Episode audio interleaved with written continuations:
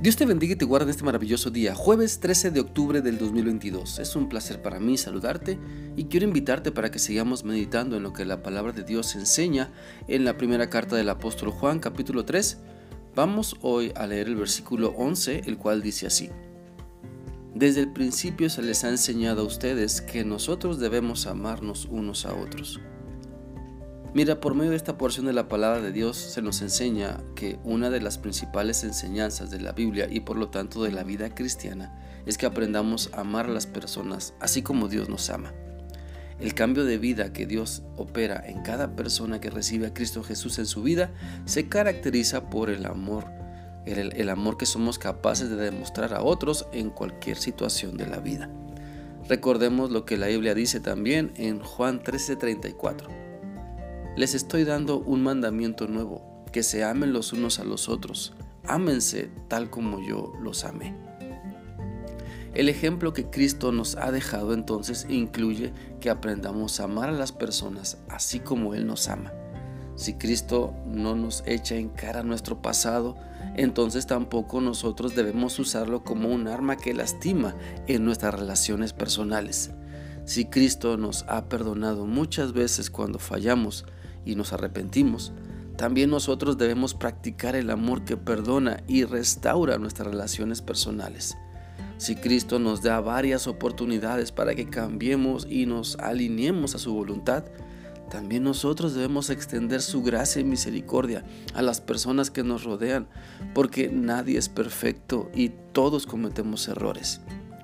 Dios quiere que así como Él es amor, también nosotros nos esforcemos por demostrar su amor en nuestras relaciones personales. Mira, la Biblia dice en 1 de Pedro 4:8 lo siguiente: "Y sobre todo, ámense profundamente, porque el amor es capaz de perdonar muchas ofensas." En un mundo imperfecto, necesitamos aprender a vivir en el amor de Dios para entonces poder perdonar las ofensas que las personas tienen para con nosotros, porque ¿qué caso tiene decir que conocemos a Dios si en vez de amar nos llenamos de rencores y resentimientos porque no hemos comprendido o sabido aplicar el amor que perdona. Cada uno de nosotros necesitamos analizar la clase y calidad de amor que estamos ofreciendo. Así que será bueno preguntarnos, ¿el amor que doy a mis seres amados es el amor que Dios me da y que quiere que demuestre? El amor que doy a las personas que conozco demuestra que conozco a Cristo y, lo estoy obedeciendo.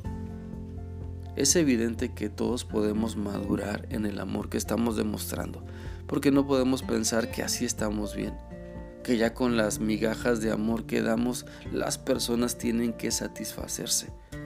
Así como Dios nos ama, también así debemos amarnos unos a otros, porque si no hay amor, triunfará la indiferencia, si no hay amor, triunfará la aspereza, si no hay amor, triunfará el desencanto, la decepción, la miseria.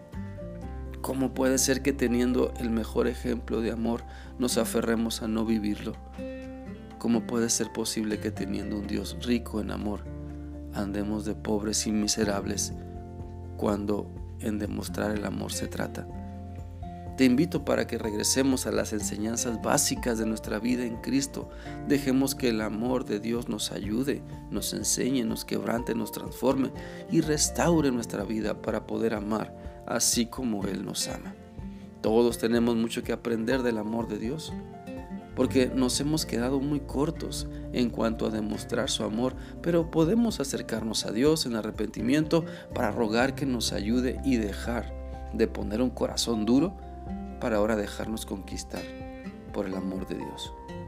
Espero que esta reflexión sea útil para ti y que continúes poniendo todo de tu parte para que el amor de Dios se refleje en todo lo que piensas, dices y haces.